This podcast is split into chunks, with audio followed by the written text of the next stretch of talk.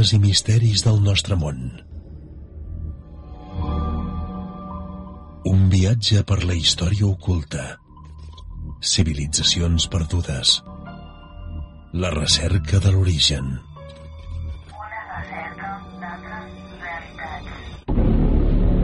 A Ràdio Caldes, 107.8 FM. La recerca d'un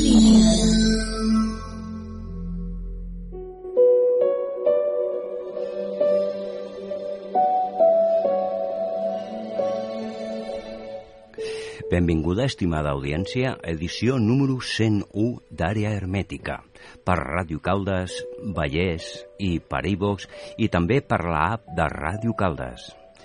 I avui un programa força interessant, Elementals, Espírits de la Natura. Benvinguda, Desiree Gómez. Hola, bona tarda. Què tal, com estàs? Bé, molt bé. Encantada de, de ser aquí un altre cop amb vosaltres. Doncs pues molt bé. Eh, deixem una seqüència i fem la presentació de Decider i el tema del programa d'avui, que parlarà sobre els éssers fèrics aquàtics de l'Aut i l'Aries, l'antiga Occitània.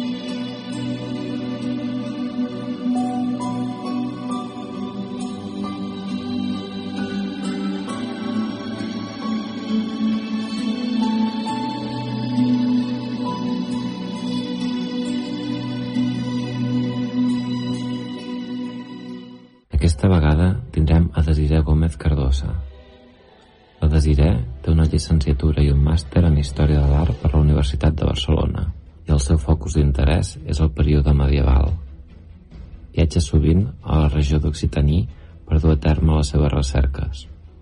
Ha creat el canal YouTube Vitriol, la Biblioteca del León Verde, on se centra en la investigació de temes relacionats amb l'hermetisme, la història, l'art i el misteri.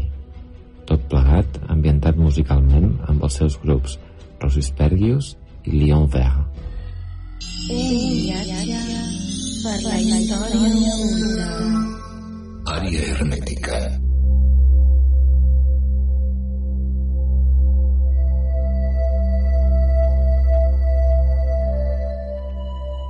I fem entrada amb la música del grup Lion Vert.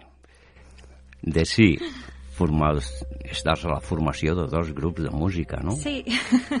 Electrònica i força Sí. interessant. Molt acomodava el programa Mhm. i, bueno, pues, quan vulguis pots sonar perquè vulguis aquí al nostre programa perquè la Moltes veritat gràcies. que té un toc molt, molt lograt.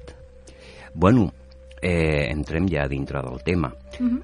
Els espírits de la natura, els éssers fèrics i tantes coses que té la part del Llenguadoc. Eh, jo, la primera vegada que vaig identificar quan vaig anar per la zona, sobretot era a Bugarac, no? Que està la llegenda de Bug i Arac, no? que van ser els sí. que van construir la muntanya màgica de l'antic Racés. Una recerca d'altres realitats. Àrea hermètica. Comencem i fem una introducció, si ens fas una mica, quatre cèntims de... Doncs sí, també parlarem del Bucaraix, també. Vale. que té, té bastant intríngulis. doncs bé, eh, comencem doncs això, parlant del que és eh, el- què són els éssers elementals. Aleshores, bé, es diu que són esperits minúsculs de la natura, lligats sempre doncs, a les energies, eh, compostos d'energies. Aleshores, a totes les tradicions doncs, en trobem. Aleshores, en trobem a... Amèrica del Nord, Amèrica del Sud, a tota Europa, a l'est, a Àsia... Aleshores, bé, eh, entre les persones de la tradició irlandesa trobem les Daoin Side, eh, després els Alfar on Landvetir a l'escandinava o els Sundi pels Cherokees. Aleshores, doncs, aquest nom normalment entranya el que ells li diuen les gens, els pobles veïns, els bons veïns, els resplendents, no? Sempre amb aquest toc de pobles que viuen al marge de, doncs, del que seria la comunitat humana, no? però molt propers. Aleshores, Paracels, al segle XVI, va escriure un tractat que es deia eh, Tractat dels Nims, Silfs, Pigmeus i Salamandres i altres éssers. Aleshores, ell fa una classificació de quatre, ésser, quatre tipus d'éssers lligats als elements. El foc serien les salamandres, el vent serien el, o l'aire serien els silfs, a la terra els noms i a les nimfes o nims a el món de l'aigua. Aleshores, bé, diu que són, uns, són eh, pertanyents al món més aviat espiritual, que no provendrien de la raça adàmica, que tenen certa aparença humana i que són eh, molt... que arriben a tenir molts anys, no? Eh, arriben a molt, molt... bé, a ser centenaris o mil·lenaris, però que són mortals. O sigui, això ens diferenciaria d'ells, no? I, eh, bé, aquesta, entraríem dins del món de les fades, d'on provendria doncs, aquest, aquesta paraula, vindria del llatí, del fatum, no? del destí. Aleshores, d'aquí, de, ah, després en francès, vindria el verb fer, que seria com, doncs, eh, mm, encantar, no? Eh, tornar a fer algun tipus de màgia sobre algú, i tenen poder d'alguna manera sobre el destí humà. Eh, és, són el mateix feris que elementals? Aquí està el tema, la qüestió de... Eh, després hi ha un... al segle XIX trobem el Geoffrey Hodgson, que va fer un llibre, va escriure un llibre que es diu El reino de los dioses, el regne dels déus, on parla del tema dels elementals, i la veritat és que diu que ells, tot i ser matèria doncs, etèrica, hi ha un moment, els divideix en dos tipus de matèria, no? Una de més mm, transcendental, et- mm, etèria, invisible, i una càrrega que nosaltres podem arribar a percebre. I diu que aquests éssers acaben assimilant, d'alguna manera, eh, una forma que nosaltres podem entendre. Aleshores, eh, aquesta diferència entre elemental, fades, noms, segurament ve donada més per la percepció humana que no pas per la seva natura. És a dir, que potser podríem incloure'ls tots dins del, dins del món dels elementals. Sobretot, eh, a les antigues tradicions sempre es comentaven llegendes, no?, a partir del segle XIX avall, tant a pagesos de camp eh, i persones que convivien amb la natura, amb, o siguin persones que treballaven l'agricultura, sempre hi havia tradicions i era molt, molt habitual explicar aquestes llegendes als nens, no? I es té alguna noció de que hagin aparegut? Ja sabem que parlen dintre del, de la mitologia i tot això, no? Però, eh, segons els nens, per la ce- certa sensibilitat a determinada edat, han tingut capacitats de connectar amb coses, no? Coses que els adults no tenim aquestes capacitats. Sí, sembla que perdem la, la capacitat de percebre amb l'edat perquè entrem dins del món de la racionalitat, el món dels adults sempre posa impediments, ens construeix murs invisibles que ens, entren, ens fan entrar dins del món molt ultraracional en el qual vivim, que tot és empirisme. Aleshores, es va perdent aquesta capacitat de, de veure altres eh, realitats paral·leles a la, a la tangible. Aleshores, es tenen, sí, es tenen nocions d'aquests eh, encontres, no només entre criatures eh, d'edats doncs, no, tempranes, sinó també eh, amb gent ja d'una certa edat. Ric perquè me'n recordo d'una anècdota que va explicar la Paloma Navarrete amb l'André Malví. No sé si et sona, que bé, que diu que un dia se li va anar el cotxe a Navall i que l'André d'alguna manera va invocar un esperit elemental i va aturar aquest cotxe. Aleshores, no sé, vull dir, pot ser una anècdota més o menys basada en la realitat, però eh, no només hi ha nens que ex experimenten aquests, aquestes trobades, sinó també adults, no? Mm, nosaltres, del grup de persones conegudes, eh, sobretot l'experiència d'Albert al, al naixement del riu La Sal, eh, Albert, moltes vegades l'hem comentat aquí al programa, estava amb un amic seu, bolivià, que era en Brian, i van compartir una experiència d'unes llumetes en moviment, no? i clar, aquella zona és molt desèrtica, no, no, no hi ha públic, no? Mm. Certs mesos de turisme i després una altra que va ser també força interessant va ser l'experiència que ens va contar Pablo a, a l'Espulga de Boan, sí. juntament amb, amb Eduard, un, un amic que no està present, fa dos anys que no està amb nosaltres, i van sí. rebre la música d'ondines. Mm -hmm. O sigui que a vegades eh, les persones en certa manera tenen una sensibilitat. Tu creus que eh, hi hagi possibilitat de que es manifesti alguna cosa, sobretot a lloc on emana aquesta energia, hi ha possibilitats de que es manifestin coses o veure coses que no trobis respostes però que diguis em crida l'atenció. Uh mhm. -huh. Sí, eh, per suposat, nosaltres, com dèiem, amb aquesta racionalitat gairebé imposada del nostre món modern, ens creiem que tot allò que no té una explicació tangible, racional i demostrable i repetible eh, no existeix o, bé, és fruit d'una un, enagenació momentània, no? Jo crec que per suposat que es pot donar.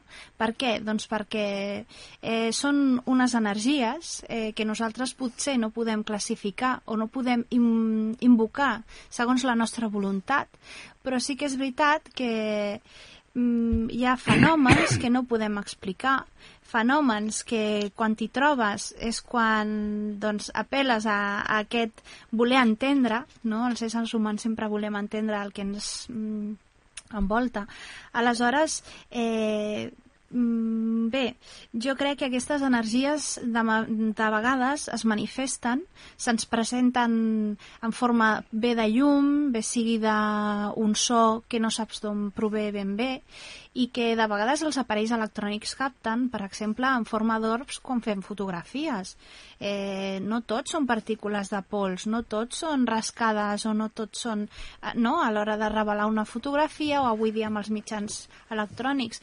Eh, segons la meva opinió i el que he pogut veure i, i pogut sentir o experimentar en alguns llocs d'energies telúriques molt importants o d'energies fins i tot d'èpoques remotes on han succeït coses doncs, que han afectat bastant el futur de, de la humanitat, eh, doncs sí, després has realitzat unes fotografies i allà s'hi veuen coses. Em va passar, per exemple, a Múnich, eh, no recordo el nom de la plaça, hi ha una plaça porticada, semiporticada, amb uns, unes escultures, uns lleons, on hi ha una, la porta d'una església, i allà vaig sentir unes energies molt fortes després vaig fer fotografies, era de nit i eh, quan les vaig veure a l'ordinador estaven plenes d'orbs i crec que allà va fer un, un manifest Hitler bastant important al principi de la seva bueno, per així dir-ho, carrera política. Aleshores, bé, hi ha remanents, hi ha energies que venen, que s'hi queden, i després hi ha energies naturals que tampoc podem veure ni controlar, però que existeixen d'alguna manera. Eh, és cert de que hi ha una part material no, del fenomen, val? però, eh, per exemple, les, les, els escèptics, quan veuen una foto, doncs, bueno, motes de pols amb el reflexe del, del flash, Però què passa quan estàs a ple dia i et surten unes boles de grans i clar, de dia no hi ha una reflexió del flash sobre mm. les motes de pols, no? Jo entenc de que segons eh, Josep Cerneguet, que vam fer un programa sí. d'ors, bueno, és normal, hi ha un percentatge molt alt de que són moltes fotos possiblement tinguin explicació, uh -huh. però hi ha una minoria que que fan eh, dubtar. Que fan dubtar i, i, Sí. i, i, val, i les persones sensibles pues, bueno, involucren amb aquest món espèrit eh, tot l'etèric i ens classifica Tens alguna de les llegendes d'aquestes... Sí. eh, bé, és molt interessant tot aquest món de les llegendes, sobretot del nord d'Espanya, de Catalunya i, i bé, tota la zona, clar, pirenaica, eh, amb l'Ariel Xilot com a protagonistes en aquest cas. Eh, hauríem de fer, de parlar d'una classificació. Eh, un dels col·laboradors de René Nelly dels anys 60, que era Aurbain Givert, va escriure un article dins de la revista Folklore eh, que es deia El legendari de les aigües, en francès, no? Aleshores, eh, ell fa la classificació dels éssers aquàtics de la zona i parla de les fades o encantades, de les mitunes, de les salimondes o sali, sí, salimundes o de les breixes. Aleshores, eh, podem parlar, si vols, d'aquest tipus de, d'aquests quatre tipus de fades i una petita llegenda de cadascuna de la zona. sí. Bé, doncs eh, començaríem per, doncs, per aquestes encantades. Aquest nom de fades o encantades vindria pel fet que elles controlen d'alguna manera doncs, el pensament dels homes i aleshores, quan han tingut alguna mena de trobada amb ells, els han encantat, no? Vindria de, del, del verb incantare, del llatí. Aleshores, bé, eh, dins d'aquestes regions de l'Ot, de l'Arieix i també del Tarn, una miqueta més amunt, doncs trobem aquestes dones d'aigua, dames blanques, eh, es diu que són que fan tasques de bugaderia que tenen robes molt riques no? i que les, les, les netegen als rius i als llacs a la zona de, de l'Arieix, de l'Ot, també en trobem a Catalunya, i eh, les assequen a la llum de la lluna. Aleshores, elles el que fan és no tenir gairebé contacte amb l'ésser humà, però quan s'hi troben, quan es volen desposar i troben un, un home doncs, humà que els hi sembla del seu, no? de, del seu gust, doncs intenten en, doncs, casar-se amb ells amb la finalitat de tenir descendència. Llavors, eh, bé, el que fan és, doncs, això, un sortileg i un encanteri. Eh, es diu que són rosses de cabells llargs, eh, de bellesa hipnòtica, que tenen un vaixell d'or, això es relacionarà molt amb el tema de que la zona és aurífera, no? A la zona de la- de l'Arieix i de l'Ot eh, hi ha els noms dels seus propis rius que donen nom a la regió. Sempre parlen d'aquest or que hi ha a l'aigua, no? Eh, bé, eh, des de l'època romana que en buscaven. I llavors doncs, es relaciona amb, la cobdícia humana de voler aquest vaixell d'or, aquests estris d'or que utilitzen per rentar la roba.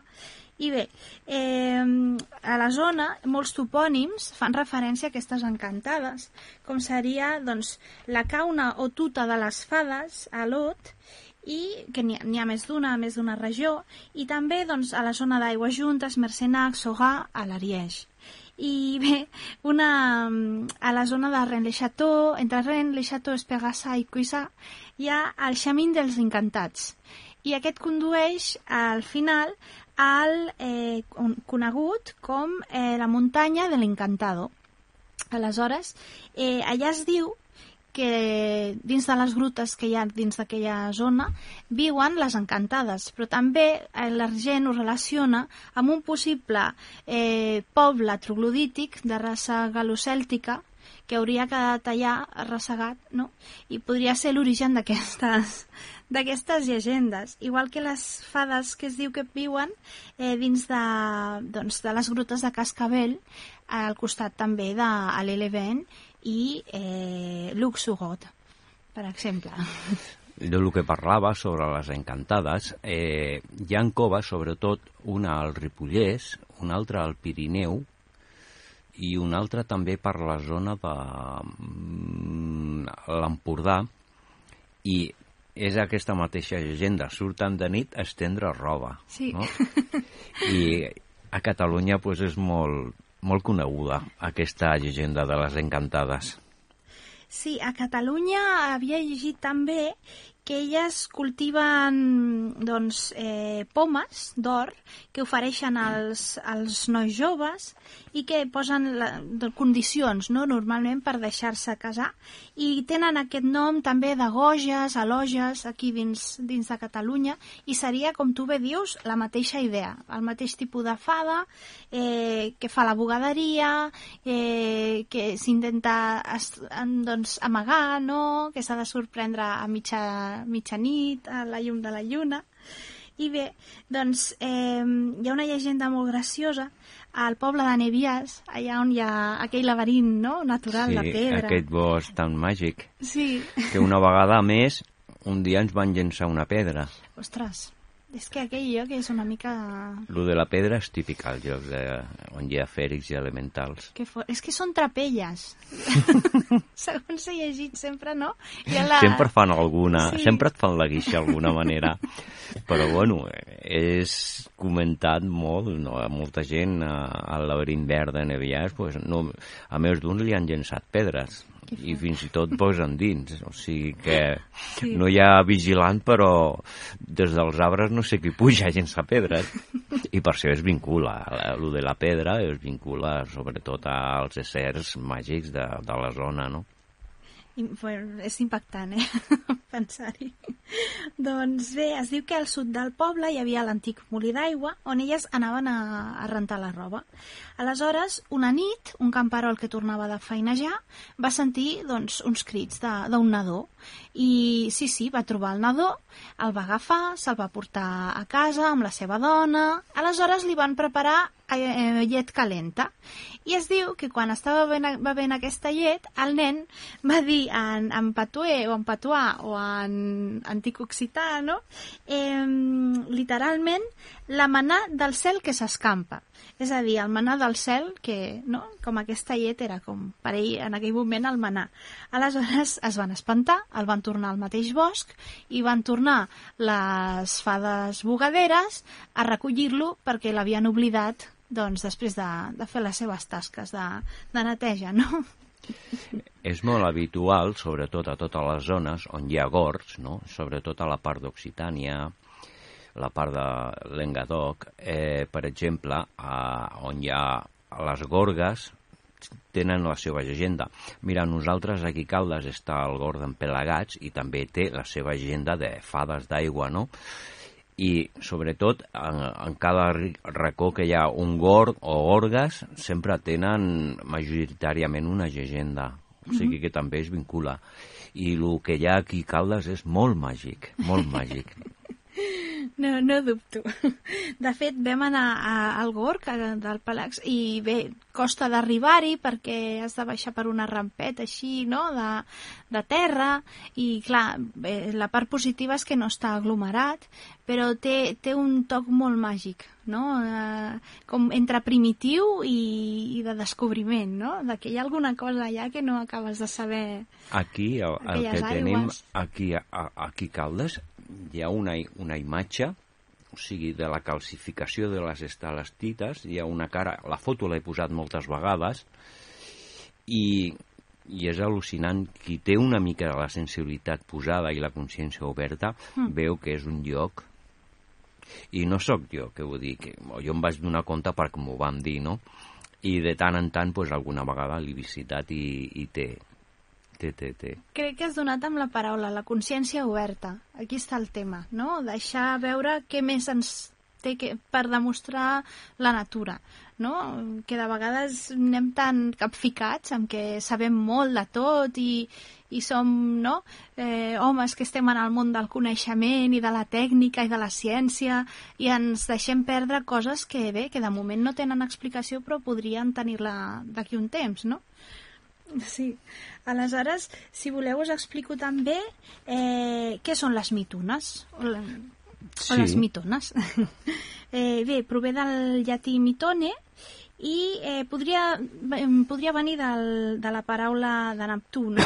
de nitones i mitunos en patuà, i són, fe, són éssers eh, no tan vells eh, com les fades, no tan bonics, serien més contrafets, de talla petita, fins i tot amb un punt de, doncs, de malícia, i eh, es troba sobretot a la zona de Corbier, i a Missegra a uns 100 metres del nord hi ha el tru de les mitunes, o sigui, el forat de les mitunes, no?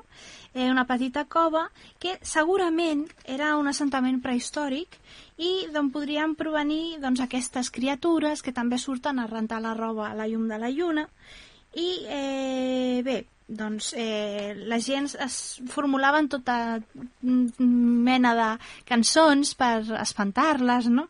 I eh, hi ha un article, dins d'aquest article que dèiem de Givert, diu que eh, robaven, segurament, la llegenda diu que robaven criatures i per això tenen una connotació doncs, més sinistra que no pas les fades encantades, no?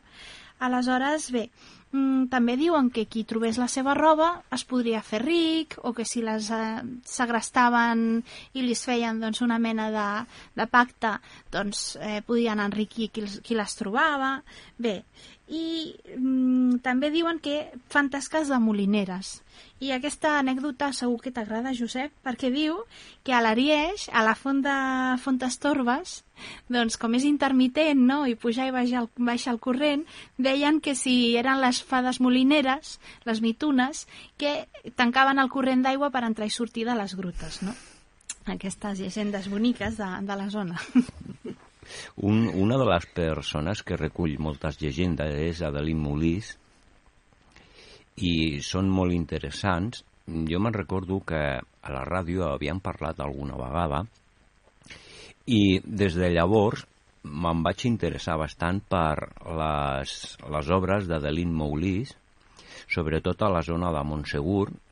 També té recull moltes llegendes, sobretot de pastors i tot, que molt basat o torrant eh, és el que feia i crec que a través de la tàctica d'Otorran Adeline Molis va, va anar movent, movent, movent la zona amb gent, pastors i va treure unes informacions com per fer literatura fantàstica però espectacular i una de les persones que, que més aporta d'informació interessant és Adeline Moulis. Mm -hmm doncs la buscaré.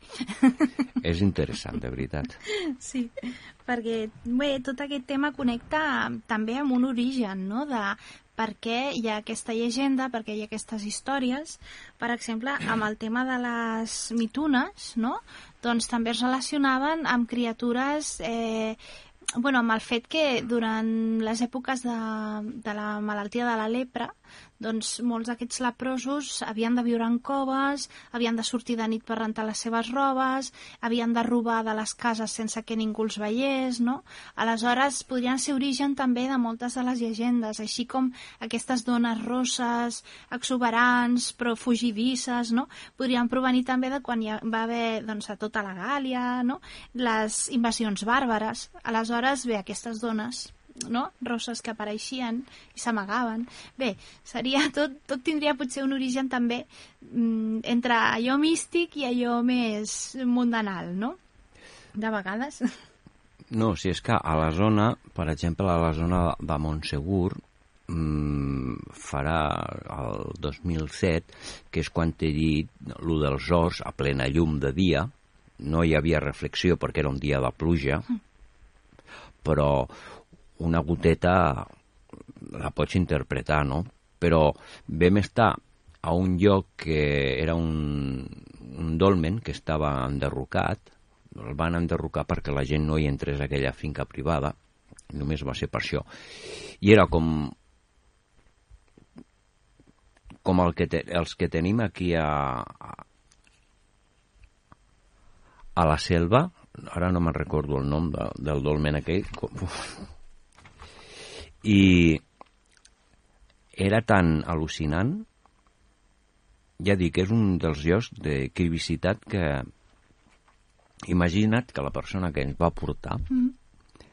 ens va portar pues, una hora de camí déu nhi ens va portar per al camí llarg però després resulta que mires el mapa i, i està a un pas de la Creu de Morengi. Mm -hmm. I justament hi havia una barrera d'una finca, val? o sigui que ens va portar per al camí més llarg.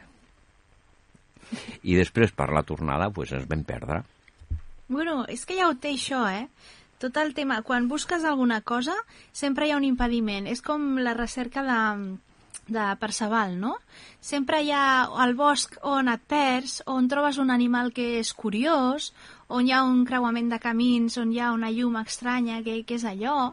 Sempre hi ha algun... Bé, eh, has de trencar aquesta, no? aquest camí iniciàtic que et du, eh, aquest... no, no t'ho posen fàcil, no? Quan vols descobrir alguna cosa especial, sembla Mm. que hi ha... Les persones sensitives, quan entren a aquests jocs, no, perquè es consideren sagrats, doncs, bueno, a l'entrada l'únic que fan és demanar un permís a aquestes entitats i a canvi pues, fan una ofrena, no? sigui el que sigui, un detall, no, no té, re, té que ser res de l'altre món, però sí un detall per mostrar el respecte sobre ell. I llavors diuen que els sensitius pues, tenen la capacitat de sentir en forma d'energia, no? Mm. possiblement física, eh, una manifestació, manifestació física, perdó, no la tinguin, però que senten sensacions al cos, eh, com coses molt especials, no? Sí, mira, això... Eh, a la zona de... I, i, bé, podem parlar també de, del següent tipus d'éssers, que són les salimondes. A la zona de l'Astur, de, on hi ha els quatre castells de Cartinyó, Cabaret, no? eh, hi ha la llegenda de, bé, de la salimonda, que diuen que és una criatura meitat dona, meitat cos, amb el cos de cabra, eh, que seria com una mena de bruixa i que predi, tindria la, doncs, el do de predir si aquell any, doncs, després de la Candelària, faria bon temps o no, si fa sonar la flauta és que fa bon temps, si plora és que no. I aquella zona és molt impactant a nivell energètic, a nivell energètic. eh, O sigui, eh, és pujar la, cap als castells i fins i tot hem acabat sempre amb mal de cap perquè és una zona telúricament molt potent. Aleshores és curiós que es diu que hi ha el Trou de la Cité, que seria doncs, el forat que conduiria de la Torre de Cabaret fins a... es diu que fins a Carcassonne, i allà doncs, va ser refugi de, de càtars, no?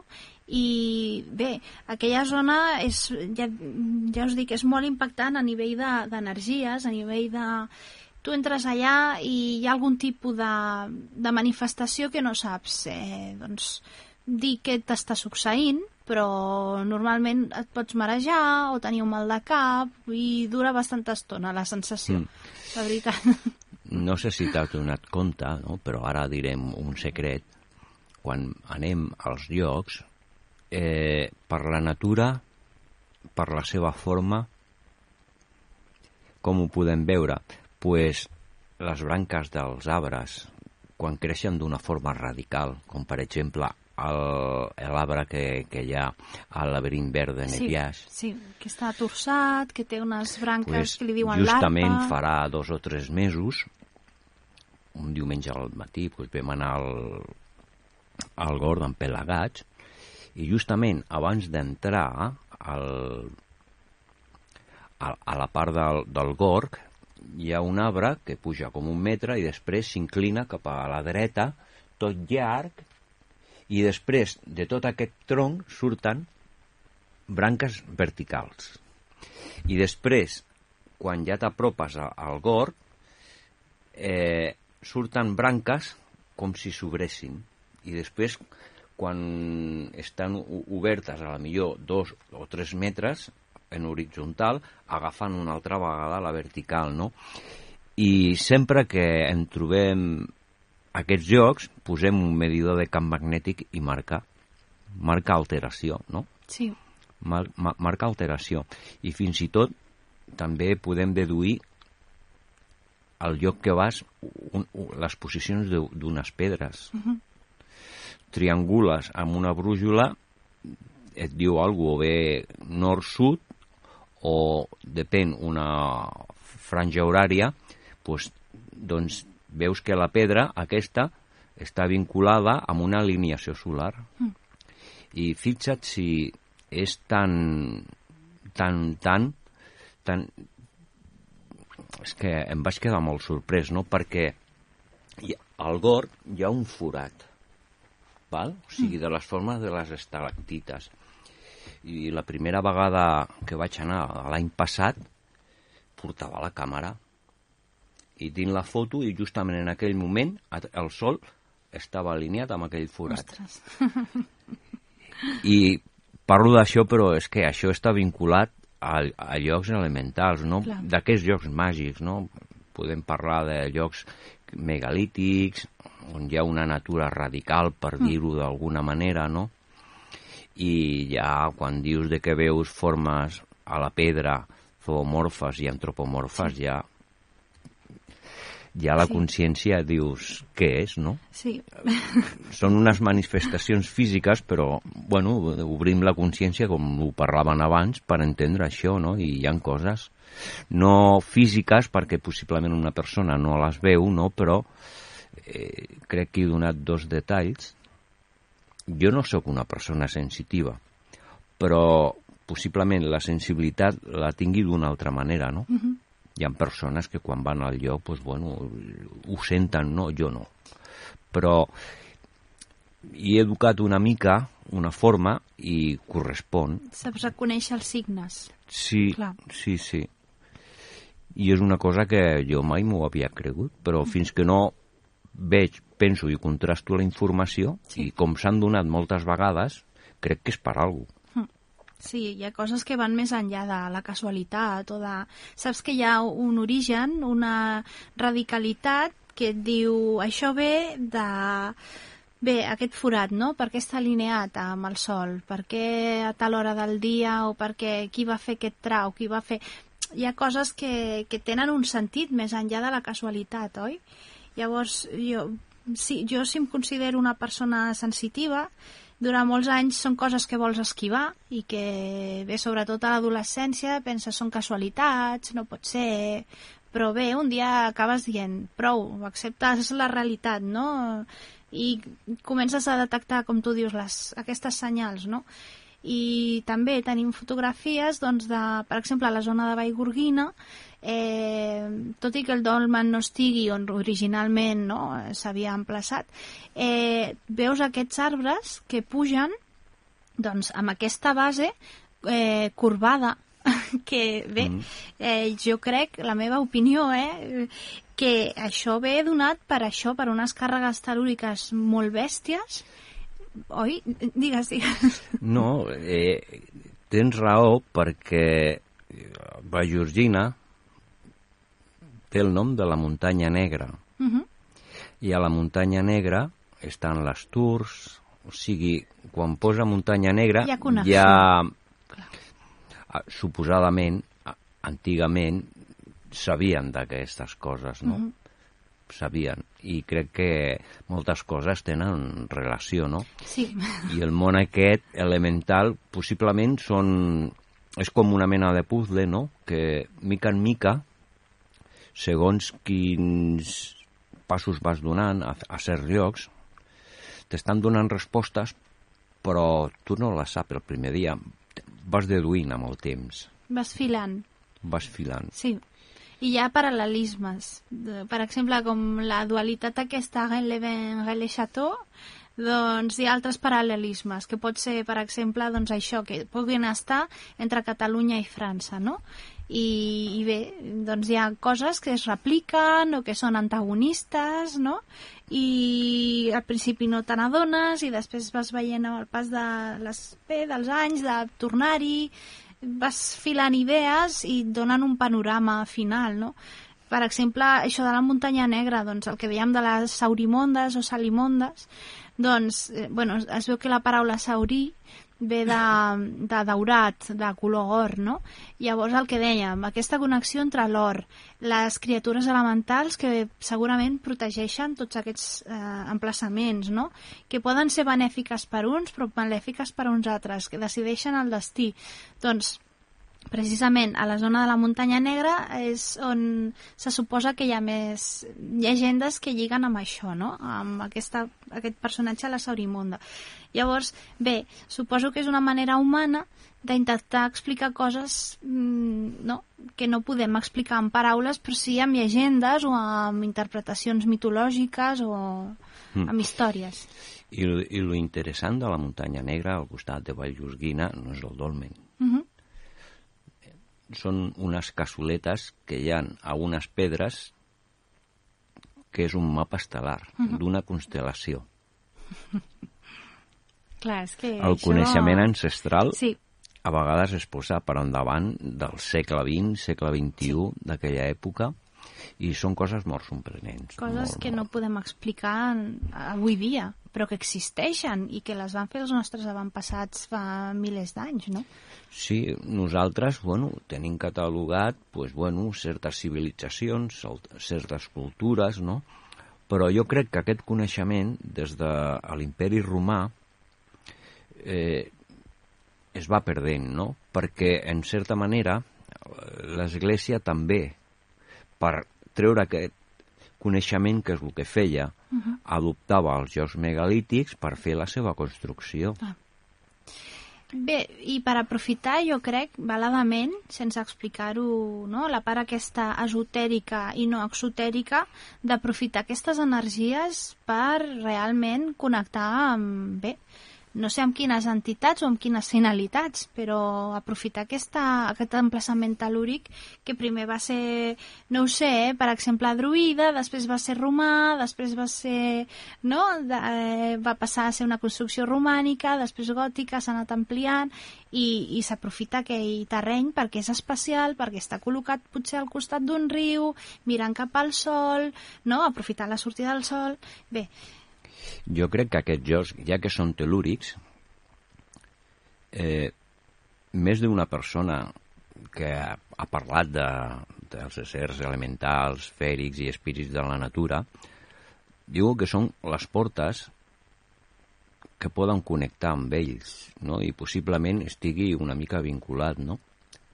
I no hem parlat, però ho diem, els càtars mm. també tenien noció dels éssers elementals.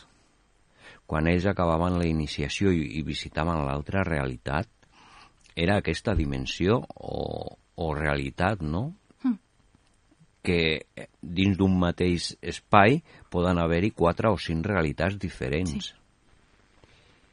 I el que parlàvem de Wuhan, de que en Pablo i Eduard van escoltar cants èlfics, mm. bueno, de fet, si tu vas, hi ha un parc temàtic, una miqueta discret, no?, per no, per no trencar el- l'equilibri natural de la zona, no?, però és que en certa manera hi ha moltes coses interessants. Mm. En Pablo me'n va explicar moltes coses, sobretot la genealogia dels feudals faidits Castelverdun. sí, sí.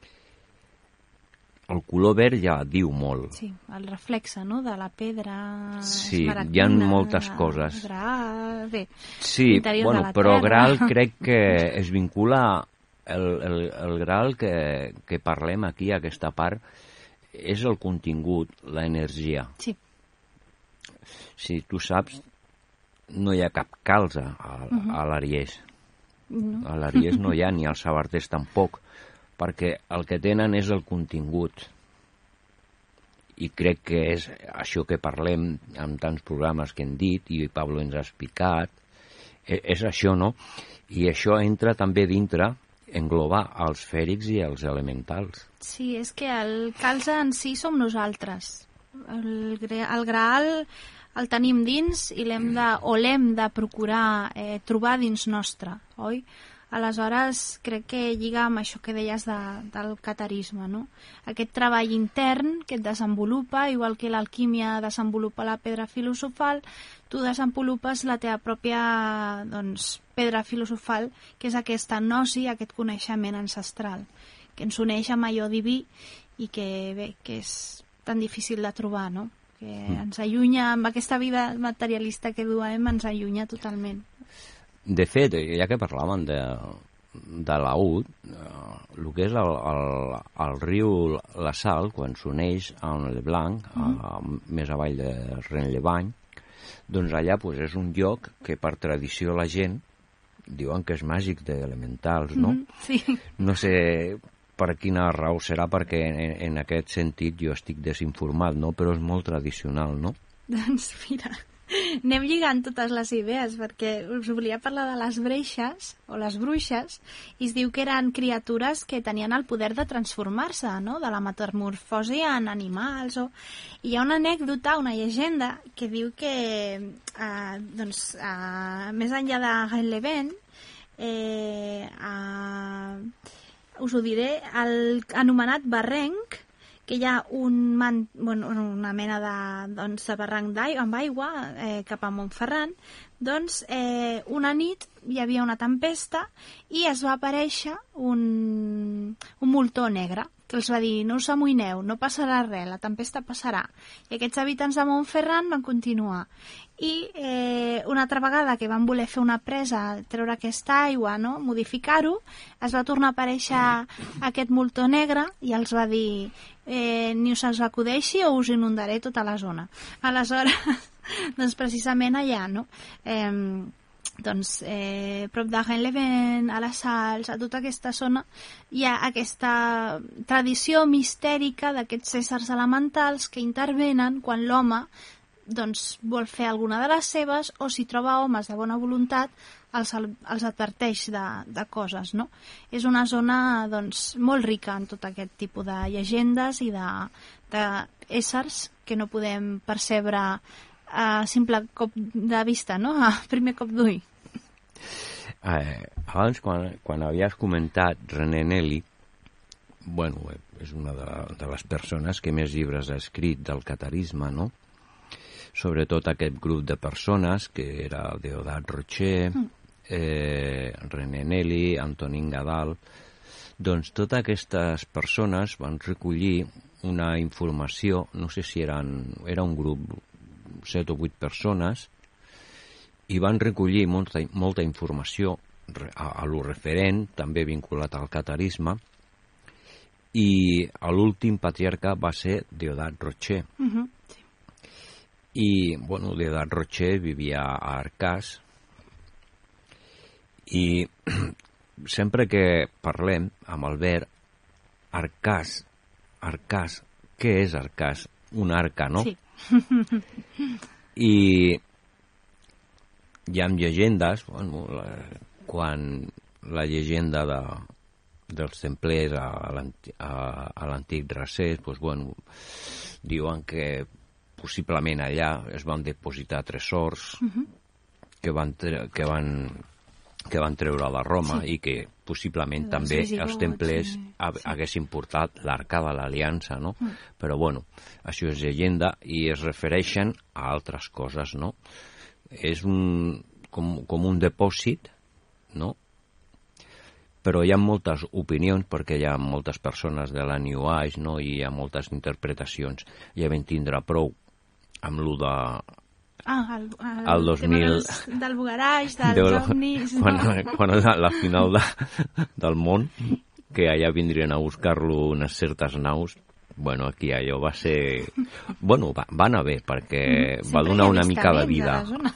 Va donar vida, no? Sí. I fins i tot, bueno, la majoria de la comarca són gent de, de l'estranger, a part dels autòctons, mm. però molta gent ve de fora, holandesos, canadencs, britànics, de tot el món, de tot el món venen allà a residir. Viuen dos o tres anys mm. i quan ja han tret el suc de les seves experiències, hi ha un lloc eh, una mica més avall de Rennes-le-Chateau, per al camí vell de Rennes-le-Chateau a Rennes-le-Bany, uh -huh. hi havia una, una casa rural que portaven uns holandesos que es deia Lavadú. Uh -huh. Doncs al costat d'aquesta casa hi havia com una mena d'arbre, no?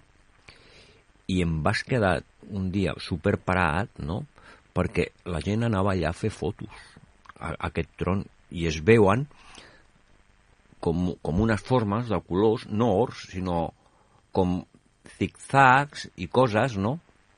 però uns efectes que, bueno, dius, val, eh, pots, puc entendre de que em diguis de que són ors o, o Sí. el que sigui, no? Però és que eren formes geomètriques, no? Com M's, X, i tot en colors, en blau, en vermell, i ho vaig veure a un post i era super al·lucinant i de les últimes vegades que eh, va- vaig anar no, vaig, no, no ens va donar temps quan estàs així No pots anar tot ara, ara anem que anem a un lloc, ho, ho veiem bé Sí. i no a mil per hora perquè si no després no ens enterem de res eh,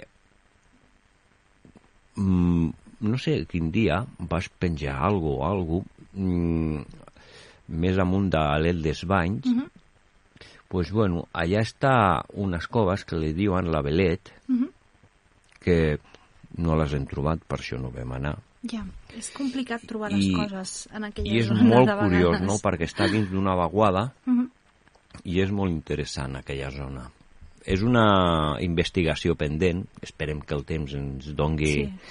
mà per poder fer-ho algun dia, no? Però és molt interessant. És una mica més amunt, d'on està l'ermita de Sant Salvaire, Mhm.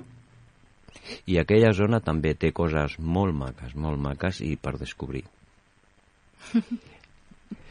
pues bueno, ja ens mengem els minuts, estem a 5 minuts. Últimes paraules, poquet. Desi? Sí, eh, bé, volia dir-vos una cosa eh, que he trobat eh, referent al catarisme, no?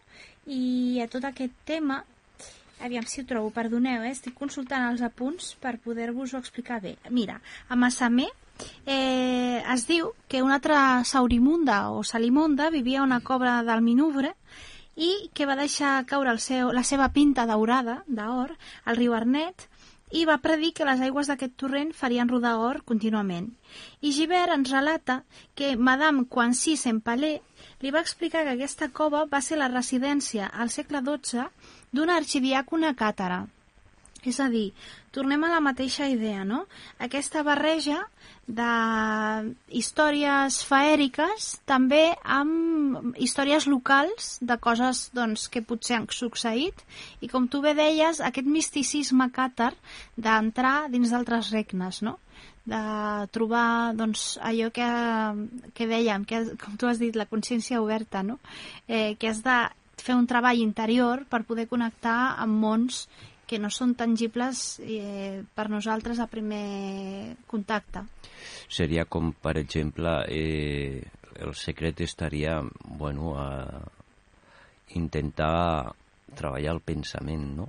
Mm. No de la forma que pensem, sinó buscar una forma per poder canalitzar aquestes coses, no? Sí, No buscar respostes exteriors, sinó interiors. Interiors. I tot passaria per al pensament, i fins i tot el, la, la, la forma de, etèrica de poder entendre-la passaria per al pensament. eh, Rudolf Steiner eh, té uns escrits on parla de com educar la ment i el pensament per comprendre la natura i per veure més enllà del que normalment veiem. I són una sèrie de treballs interns per poder veure doncs, aquests mons paral·lels. Doncs bueno, Desiree Gómez, ja ens apropem als últims minuts del programa. Moltíssimes gràcies per, A vosaltres. per estar aquí al programa d'Àrea Hermètica i compartir, esperem més vegades, tocar més temes. Desiree és una investigadora, sobretot té bastant noció de la zona de l'Arieix i l'Aud, l'antic Recés, i bueno, hi ha moltes coses i la història, la història oculta i altres realitats, com sempre aquí a Àrea Hermètica. Rep una forta salutació, Gràcies. I molt aviat esperem fer alguna més aquí al programa, d'acord? Moltíssimes gràcies. A vosaltres i als nostres oients.